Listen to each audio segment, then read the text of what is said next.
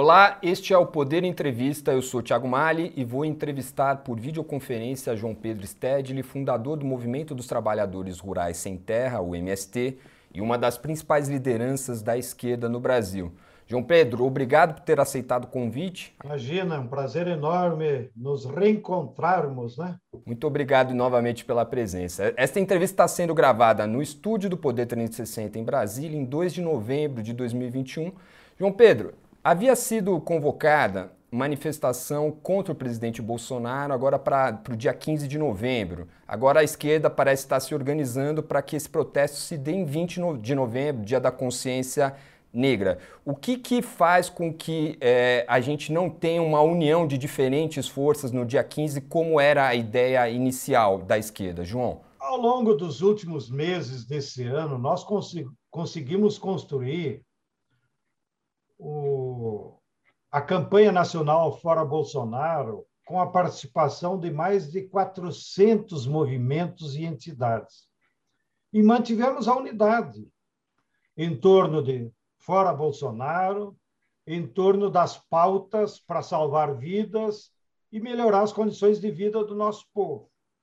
Mais recentemente, no 7 de setembro para cá, aderiram à nossa campanha um conjunto de partidos que estavam mais ao centro ou estavam em outra articulação, como Direitos Já, e a adesão desses partidos, bem-vinda, fez com que nós, então, organizássemos aquelas outras manifestações. E eles, então, numa das reuniões, apresentaram a proposta de nós aproveitar o 15 de novembro para fazermos uma manifestação nacional. A princípio, todos concordaram e por isso ela começou a ser divulgada, mas depois, amadurecendo melhor, viu-se que tanto pelo fato de ser um feriadão, uma segunda-feira, quanto porque havia diferenças na leitura sobre o Dia da República, né? Porque de fato nós estamos longe de sermos uma democracia verdadeira. Os movimentos, né, ou a maioria da campanha, e com a concordância daqueles mesmos partidos que tinham sugerido o 15, acordamos que a melhor data para a próxima atividade será, então, o 20 de novembro. Que, ainda que tenha o protagonismo dos movimentos negros, né? a lembrança dos mártires negros, a denúncia do racismo, e ainda, até no poder 360, vocês de vez em quando divulgam os casos de escravidão que o agronegócio e o latifúndio pratica, mas nós queremos transformar o 20 de novembro num dia de mobilização nacional que envolva todos os temas, ainda que o central seja, como diz a data, é, a elegia para a consciência negra. João Pedro, havia uma expectativa depois dos atos do 7 de setembro, chamados pelo presidente Bolsonaro, é, de que as manifestações em resposta da esquerda conseguiriam reunir uma quantidade maior de pessoas do que é, conseguiram reunir nas últimas edições. É, o que, que faltou para conseguir uma mobilização maior? Tem uma avaliação de que talvez é, esteja faltando um pouco de senso de urgência é, aos líderes da esquerda, aos partidos da esquerda, no sentido de enxergar uma necessidade de retirar Bolsonaro do poder e que, às vezes, é, eles estão um pouco mais comprometidos com agendas, talvez, eleitorais. O senhor concorda com essa avaliação? É isso que está acontecendo? Na coordenação da campanha nacional Fora Bolsonaro, havia uma unidade muito grande no programa e um respeito entre todas as forças independente das opções eleitorais que cada um venha a ter. O que marcou as mobilizações desse ano contra o Bolsonaro foi uma indignação que, em primeiro lugar, a militância entendeu. Então, desde aquela primeira mobilização, que eu acho que foi dia 7 de abril, em torno da saúde, a militância foi para a rua que era a capacidade de mobilização que os movimentos e partidos têm. O que, que nos faltou? Faltou o povão. Faltou para todo mundo. Por quê? Essa é a pergunta. Por que o povão não foi nas ruas? Não foi por falta de motivo. Na nossa opinião, é por várias razões que se complementam. Primeiro, porque, de fato, o povão é obrigado a pegar metrô, ônibus para ir trabalhar de máscara, mas não é obrigado a ir num campo de futebol ou numa manifestação, porque ele sabe que os riscos da aglomeração, pelo menos naquele período, eram reais dele pegar Covid. Então, o fator sanitário influenciou muito no povão. A militância mais jovem, né? mais ousada, né? E, ousava mais ir para as ruas. Segundo fator, que nós até, digo como autocrítica, talvez não tenhamos considerado com a profundidade que tem. A crise econômica e social é gravíssima. O último PNAD do IBGE revelou que nós já chegamos a 72 milhões de trabalhadores fora do mercado, fora da cidadania, fora de tudo, porque estão desempregados, precarizados, desalentados, perdidos. E esse povão que está sofrendo na carne o desemprego, a inflação, todas as mazelas da crise, ele não se sentiu motivado a se mobilizar. Terceiro fator, e digo como autocrítica, porque sou amigo de muitos deles. Eu acho que, ao contrário das diretas já, aonde os governadores da época do PMDB se engajaram com militância, vamos dizer assim, agora os nossos governadores, ainda que sejam contra o Bolsonaro, mas não tiveram a ousadia necessária de contribuir para mobilizar o povão. Isso significa usar os seus meios de comunicação, isso significa usar os transportes públicos, enfim, apoiar esse tipo de atividade. Um pouco eu senti que eles ficaram preocupados que isso poderia ter alguma consequência eleitoral, que não é certo, porque as mobilizações eram para salvar o povo, porque nós poderíamos ter evitado tantas mortes. Então, eu acho que a conjugação desses vários fatores tá, é que fez com que as mobilizações, até agora, se mantivessem entre a militância. E, por ficar só nas militâncias, vocês mesmos acompanharam estatisticamente, nós praticamente mantivemos o mesmo padrão: 300, 400 cidades, 500 a 700 mil militantes que foram às ruas. Porém, atenção, para os que nos acompanham achar que eu estou muito crítico. É fundamental que essa militância tenha ido às ruas e se mobilizado, porque esse militante é formador de opinião. Ele é um líder lá no seu trabalho, na sua escola, no seu espaço. Então, ele reproduz né, a luta política que ele participa lá na rua. João Pedro, não tem também é, uma mensagem que às vezes é, soa com, um pouco de ruído é, entre os líderes políticos hoje que estão neste campo da oposição? Por exemplo, às vezes você vê é, mesmo o Ciro e o Lula de alguma maneira é, trocando críticas entre si, outros líderes também do campo do centro parecem não concordar muito. O que está faltando para essa união ser um pouco mais é, evidente entre os, as diferentes forças do campo de oposição a esse governo, João? Nas mobilizações, essas diferenças que faz parte da realidade não tiveram nenhuma influência. Eu acho que nós temos já uma militância e uma esquerda madura para entender, mesmo quando há pequenas rusgas de líderes que um critica o outro, faz parte do jogo eleitoral. Teve em algumas manifestações uma resistência, né? É, até ao, ao, próprio Ciro, em algumas das manifestações, o pessoal também que do MBL, que estava começando a organizar algumas coisas, é, é, enfim, teve, foi, foi vaiado de, e depois vaiou também, enfim, a gente vê algumas rusgas mesmo acontecendo. Sim, mas isso faz parte do jogo, que haja jovens mais impetuosos, às vezes sectários, que não compreendem essa unidade, isso é normal. Mas isso não é o centro da mobilização, nem é isso que permeou a coordenação nacional da campanha Fora Bolsonaro. Né? O que nos faltou mesmo foi o povão. Eu acho que havia uma consciência da unidade. agora a unidade é salvar vidas, defender a vacina, lutar para afastar o presidente, né?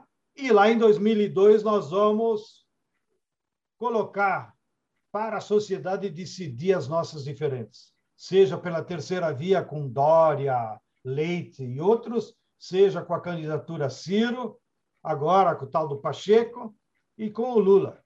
Né? Ainda que nós sabemos, a ampla maioria da esquerda e da militância já está optando pelo Lula.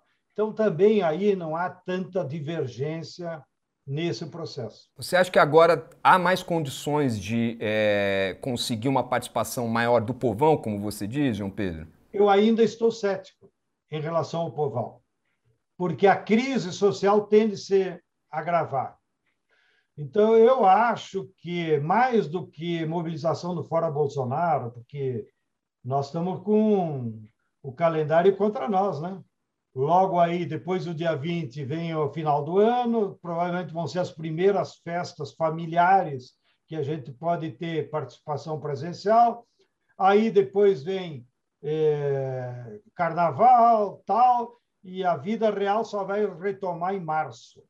Então, nós tínhamos consciência de que, por um lado, se o povão não fosse às ruas, a classe trabalhadora não teria força de sozinha derrubar o Bolsonaro, ainda que era necessário.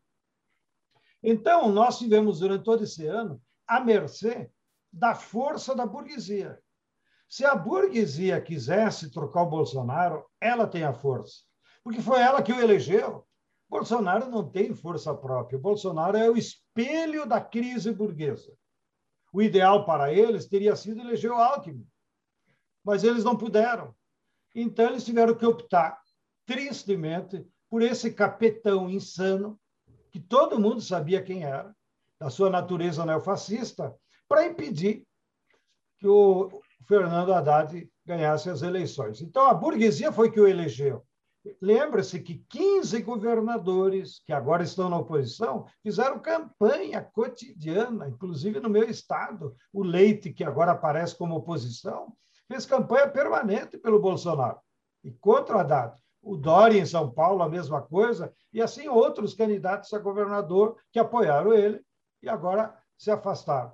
A burguesia tem a força da máquina mediática, com a Globo, tem a força dos prefeitos. Então, quando um partido decide que vai apoiar o Bolsonaro, não é só uma retórica, ele bota em movimento toda a máquina do partido, que é representada pelos prefeitos, pelos vereadores, por esse poder político que está submerso. Então, essa mesma burguesia poderia ter afastado o Bolsonaro.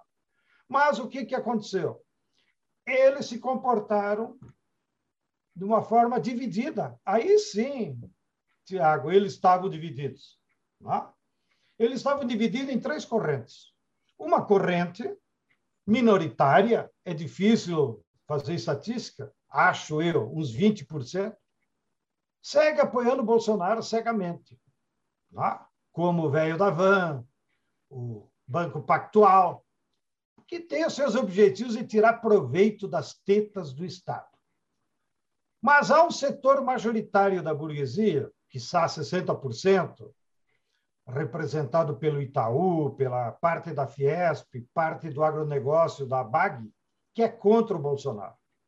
Porém, eles não conseguiram, nesse meio tempo, se dar conta da urgência deles se decidirem por qual seria o candidato deles.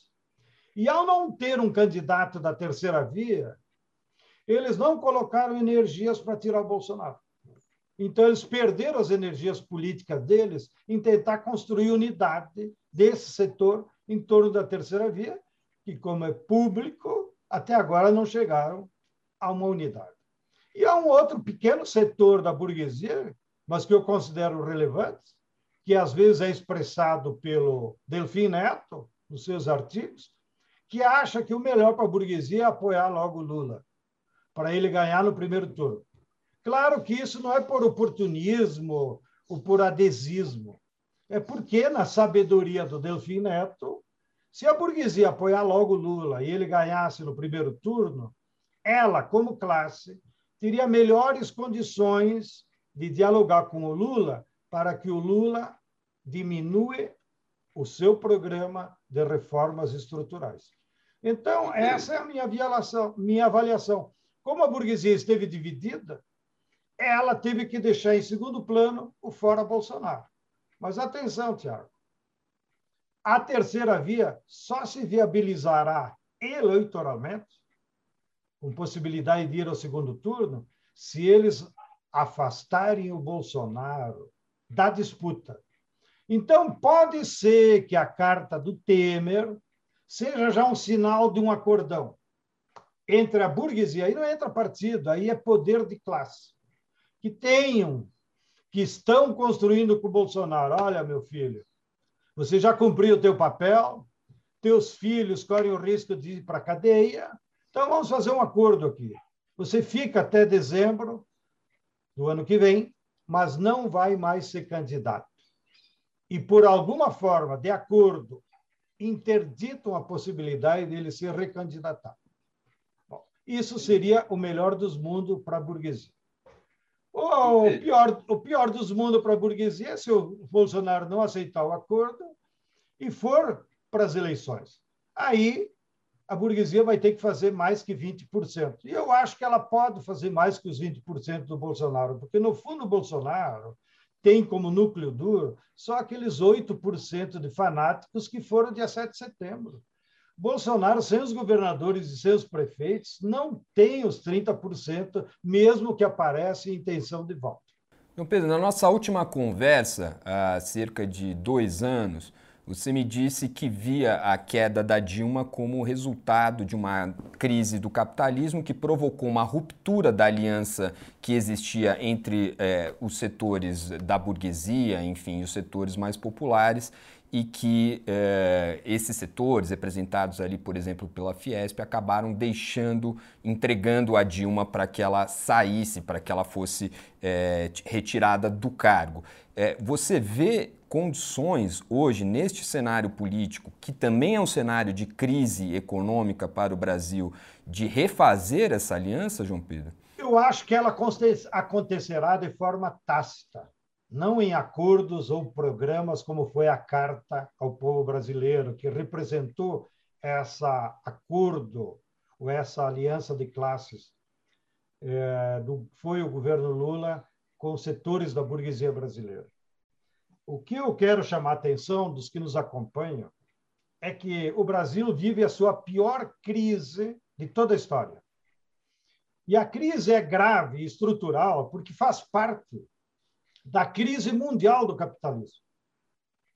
Portanto, os problemas econômicos, sociais, ambientais só vão se agravar. E isso vai afetar a curto prazo, como eu disse, segundo o PNAD do IBGE, já jogou na sarjeta 70 milhões de trabalhadores, que é uma enorme burrice, porque você não aproveitar essa enorme força de trabalho para produzir bens é uma loucura, porque essa gente não está trabalhando, não está produzindo. No máximo está de bico, vendendo alguma coisa.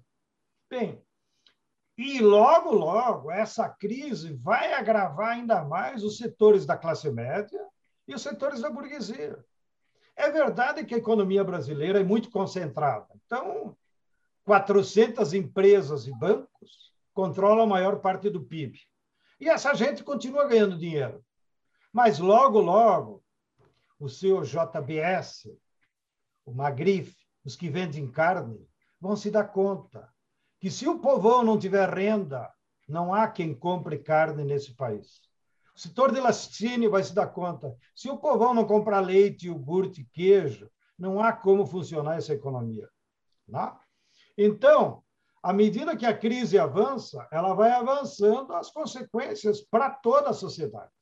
Daí que espero que o governo Lula ganhe as eleições, o presidente Lula ganhe as eleições para tirar o Brasil dessa crise, não vai ser um ano nem dois, vai ser um longo processo de transição. E eu acho que, então, agora, esse programa de transição vai ter que afetar certos privilégios, vai ter que afetar os bancos, que hoje ficam com 400 bilhões de pagamento dos juros lá pelo Tesouro. E, portanto, vai ter que ter um acordo, só que em outras margens. Porque agora o Lula só vai ganhar as eleições no bojo de uma ampla campanha de massas. E, portanto, quando ele ganhar as eleições, ele vai ter moral para chamar os setores produtivos da burguesia, não o banco pactual que só vive de especulação. Chamar os setores da burguesia produtivos e dizer: pessoal, esse Brasil aqui tem jeito, mas vocês vão ter que contribuir. E o que tem jeito, na minha leitura, João Pedro Stedger, é nós vamos ter que fazer investimentos pesados na indústria. E quem é que vai tocar essa indústria? Não adianta ser sectário ou esquerdista. Quem vai ter que tocar a indústria é os empresários, que sabem organizar uma indústria. Tá? Nós vamos ter que investir pesado na agricultura familiar para produzir alimentos para o povo não passar fome. Aí é com nós. Tá? Porque o agronegócio só produz commodities para exportação. Então, eu acho que o governo Lula terá que chamar a burguesia produtiva industrial e fazer um novo acordo não acordo de papel, de, mas um acordo para tirar o país da crise. Isso significa investir na indústria, investir na agricultura de alimentos, gerar emprego e renda para que o nosso povo entre num novo ciclo de resolver os seus problemas. Se não, se o governo Lula não fizer isso, veja os nossos vizinhos da Argentina. Querer só repetir uma política neodesenvolvimentista, que foi o governo Lula de 2003, dá no que deu na Argentina. A direita se rearticula e bota a culpa da crise no Lula e volta a ganhar as eleições. João Pedro, eu queria é, falar um pouco mais das atividades do MST, mas antes vou aproveitar é, a sua leitura de contexto político para fazer uma última pergunta sobre isso que é esse assunto que a gente acabou tangenciando aqui na nossa conversa, o fato de que o presidente Bolsonaro passou meses sendo criticado diariamente na CPI, isso sendo televisionado para todos é, verem ele nos telejornais há um desempenho é, bem ruim neste momento na economia, com a inflação muito alta, você tem preço de combustíveis muito alto, preço de alimentos muito altos, há também desemprego, como você mencionou, João Pedro. O que, que acontece? Como que a gente pode explicar que neste cenário econômico, as últimas pesquisas que foram feitas aqui é, pelo Poder Data mostram um apoio ainda de acima de 30% de aprovação para este governo é, quando ele é perguntado se a população aprova ou não. O que, que, é, é, o que, que explica essa resiliência da popularidade ainda neste grupo específico é, em relação ao governo Bolsonaro? Bem, eu não sou especialista em análise de opinião pública e nem sociólogo, mas leio o que os outros escrevem e analiso. E estou tendendo a concordar de que há um núcleo fanático do Bolsonaro de 8%, que são militantes. Esses 8% geram uma onda, utilizando fake news, utilizando as redes, utilizando os espaços de formação de opinião que eles têm ainda, na CNN Brasil, na Jovem Pan, né? e em muitos espaços de rádio. Então, isso leva a que, numa pesquisa simples, em quem você votaria, o que aparece em geral não é, é a realidade do que vai acontecer. É, na verdade, aparece os nomes que são mais conhecidos.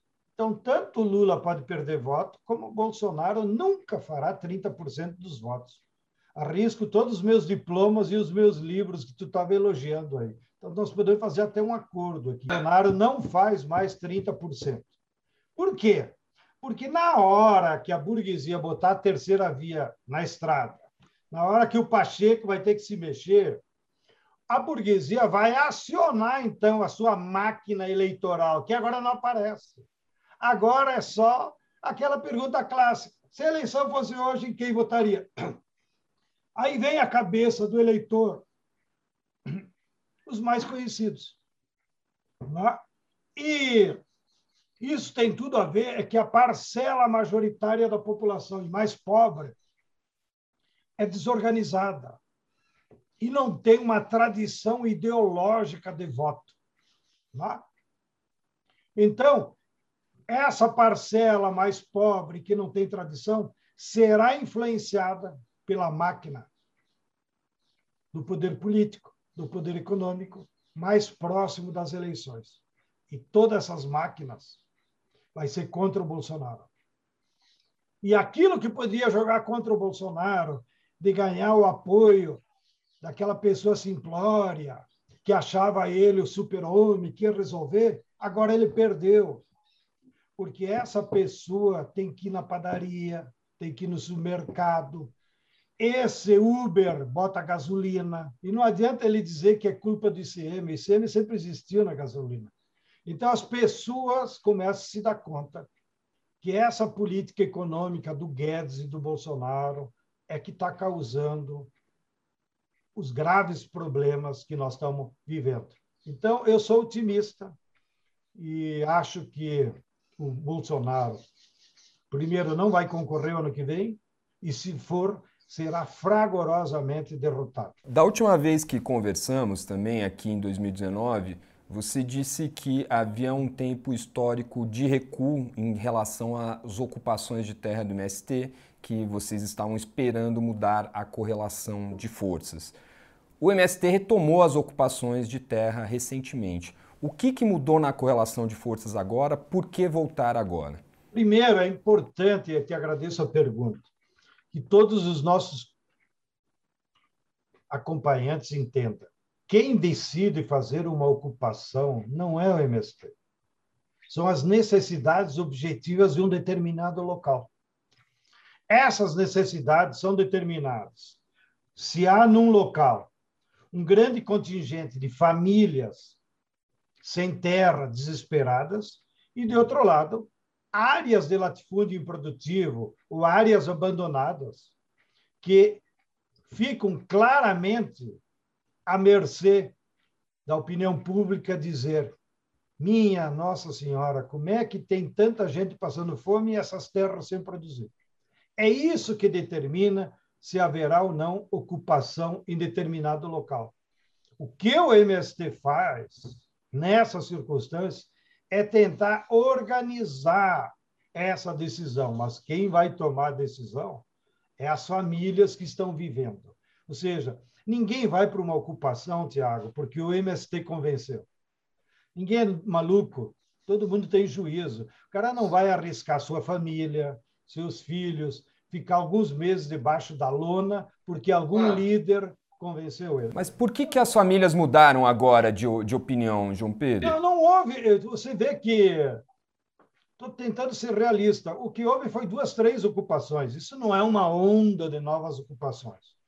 Foi duas, três ocupações determinadas por circunstâncias muito difíceis, que elas não tiveram outra saída senão entrar naquelas terras. O que eu acho que durante o ano que vem, essas condições que eu relatei vão aflorar com muita mais massividade. Ou seja, como não vai haver resposta para o emprego, não vai haver resposta para a inflação, não vai haver resposta para a fome, nós teremos milhões de famílias que vão tomar essa decisão. E eu acho, inclusive, que a primeira etapa dessa nova onda de luta de massas nem será pela ocupação de terra rural, vai ser pela ocupação para a moradia nas periferias das cidades. É isso que nós estamos sentindo quando nós vamos lá entregar o alimento, como solidariedade para que elas não passem tanta fome elas fazem fila, respeitam a disciplina do MST para entregar as marmitas ou as cestas, e aí, depois de algumas vezes e que eles ganham confiança, eles perguntam para nós: e quando vai ser a fila do trabalho? E quando vai ser a fila do emprego? E quando vai ser a fila da minha casa? Porque eu não preciso só de comida, eu quero emprego e casa para morar. E são milhões, Tiago, são milhões. Então, eu tenho certeza absoluta, arrisco o diploma de novo, que a próxima onda de mobilizações vai ser por esse povo pobre que hoje vive nas periferias e já não consegue mais pagar aluguel nem na favela. E não há algum receio, João Pedro, de, revi de revide dos grupos eh, bolsonaristas? Recentemente a gente teve eh, famílias sem terra atacadas por um grupo armado. Enfim, isso é algo que preocupa vocês? Está no radar? Claro que preocupa. E nós sempre, aí é que entra o papel do MST, como uma espécie de organizador coletivo, para evitar violência. Então, sempre tem que estar em muita gente, tem que se proteger, não cair em provocação. Agora, a violência do latifundiário, a violência do, do especulador imobiliário na cidade sempre existiu nos 500 anos de Brasil. Né? Então, eh, o que tem agora de novidade é essa extrema-direita bolsonarista que usa essa retórica de violência nas redes sociais. Né? Mas o padrão de violência lá numa ocupação, numa greve, sempre existiu. E como você mesmo disse, não adianta nós ficar só falando mal deles. Nós temos que tomar medidas que sejam preventivas, né? que evitem essa violência. E muitas vezes não dá para evitar, porque eles são astutos também. Então, nós tivemos casos de violência extrema. O ano passado, lá no Pará, onde pistoleiros de uma fazenda botaram fogo num acampamento na beira da estrada, que até os companheiros fizeram um filme que agora ganhou o prêmio Vladimir Herzog. E essa semana, lá no Paraná, também com o mesmo, o mesmo padrão de violência, de noite, um grupo de pistoleiros, aliás, no Paraná não, lá no sul da Bahia, desculpe, que de fato é uma região onde a fazendeirada é toda bolsonarista, e sempre ganharam dinheiro só com especulação de terra, porque é um latifúndio totalmente improdutivo. Né? E, então, eles fizeram a mesma metodologia, chegaram é, de noite botaram fogo nos barracos, inclusive queimaram dois ônibus escolares. Olha, se isso tem cabimento, né? ônibus escolar é para levar criança para a escola, e é da prefeitura, não é do MST.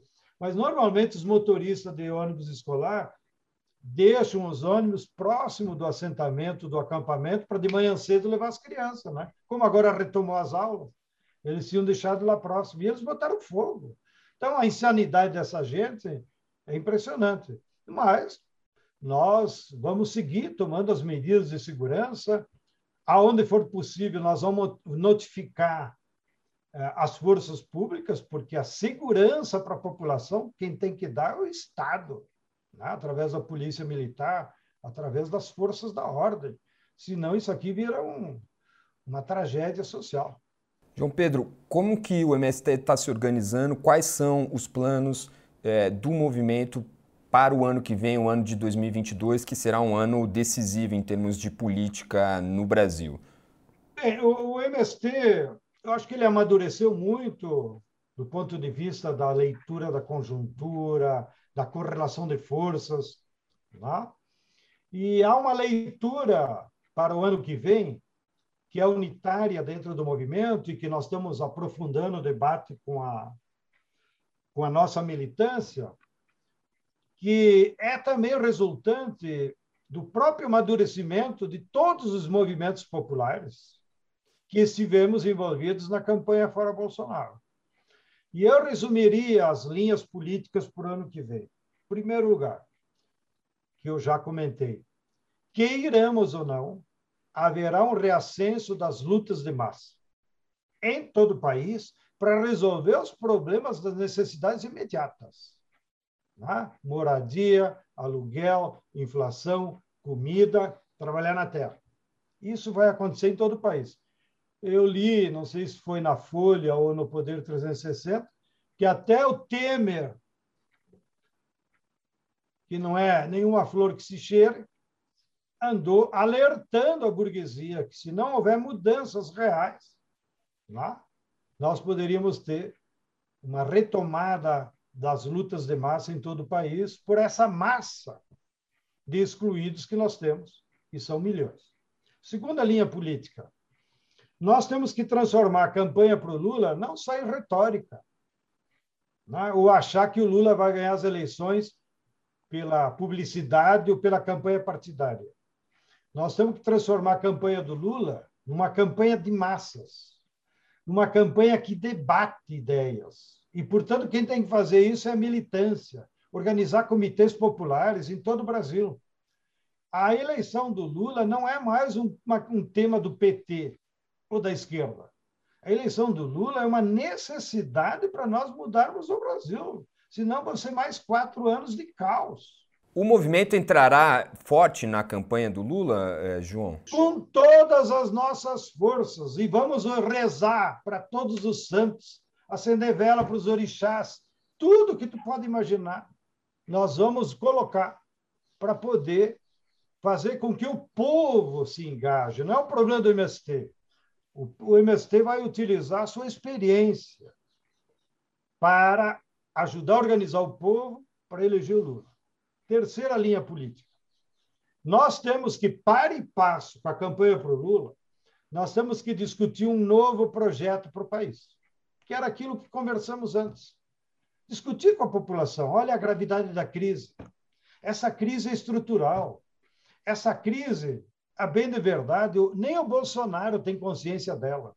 Bolsonaro é só consequência da crise, mas a crise é estrutural e por isso precisa mudanças estruturais na sociedade brasileira. Precisa controlar o capital financeiro, precisa investir em indústria, precisa investir na agricultura de alimentos.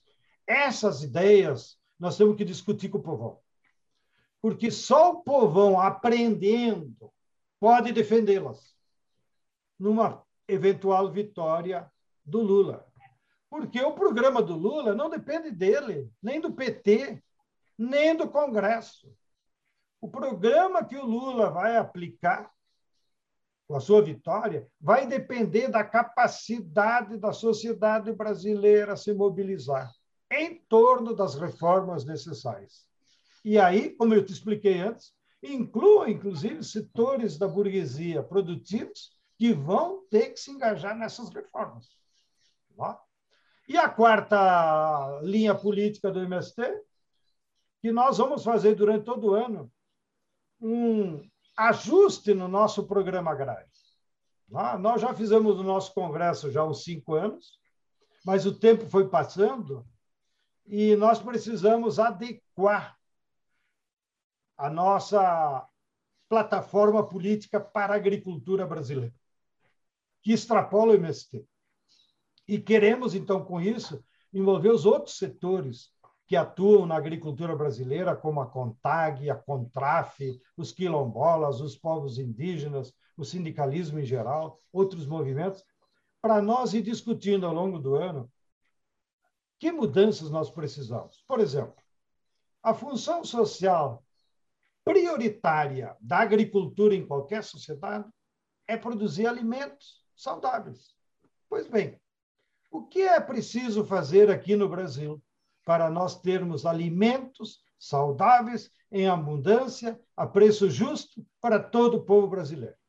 Isso exige medidas, exige práticas, políticas econômicas e agrícolas. Então, nós queremos discutir isso com a militância, digamos, que está engajada eh, no meio rural e na agricultura. Então, como você vê, Tiago, nós vamos ter muito trabalho no ano que vem, mas eu estou animado. Eu acho que o pior já passou nesse quadrante de crise, que começou lá com o golpe ilegal, ilegítimo, insano contra Dilma, depois aqueles dois anos do Temer, que foi um governo que nem se pode comentar, e agora esses quatro anos de um governo que levou ao cemitério 605 mil brasileiros. Então, eu acho que o pior já passou. Agora nós vamos dar a volta na história e ingressar num novo rumo que eu sou otimista. Nós teremos mudanças e mudanças para melhorar as condições de vida do nosso povo. João, a gente vai chegando aqui ao final da nossa entrevista. Tem mais alguma coisa a respeito do cenário político que a gente não tenha comentado aqui que é, você acha que seria importante mencionar? Não, eu acho que as perguntas foram muito sábias e, como você pode imaginar, já tenho muitos anos de estrada respondendo entrevistas e eu aprendi que o melhor da entrevista são quem pergunta, né? Se a pergunta é mal feita, não tem como tu inventar uma resposta, né? Então, eu gostei da, dos temas que você levantou. que contribuíram para que eu expusesse o que nós estamos discutindo, seja nos movimentos populares, seja no MST. E eu acho que nós vamos entrar, de fato, num novo rumo, inclusive na área da agricultura, porque esse modelo do agronegócio aí, que é cantado em verso e prosa, todas as noites pela Globo, agripop, agritech, água e progresso, isso é coisa do passado o modelo do capital do agronegócio é insustentável em qualquer sociedade. Ele é insustentável do ponto de vista ambiental, porque não adianta dizer que eles não derrubam mais árvore, mas eles usam agrotóxico. E o agrotóxico tem o mesmo objetivo do que a queimada, porque ele mata a biodiversidade, contamina as águas e contamina os produtos, contamina até as chuvas pelo glifosato secante que eles usam antes de colher a soja. O, o agronegócio ele é insustentável socialmente porque ele só gera desemprego e pobreza. Vá lá, convença o teu chefe a você ir lá em Sinop, maior produtor mundial de soja. Vá lá visitar as periferias para ver como o povo brasileiro de Sinop. Olhe antes os índices do IDH de Sinop. É um dos piores do Brasil. E, no entanto, é o maior produtor mundial de soja. Olha a contradição. E o agronegócio, ele não se destina ao mercado nacional, ele só produz commodities para o exterior. E pior, nem ICM paga. Então, nem sequer as prefeituras eles contribuem para que tenhamos melhorias na saúde, na educação, nas estradas. Então, a crise que nós estamos vivendo evidenciou, e espero que a burguesia tenha juízo para entender esse modelo do agronegócio não tem futuro. Mas, no lugar dele, nós temos que pensar um outro programa que produz alimentos de forma sustentável. Nós temos que ter um programa de replantio massivo de árvores em todo o Brasil. É?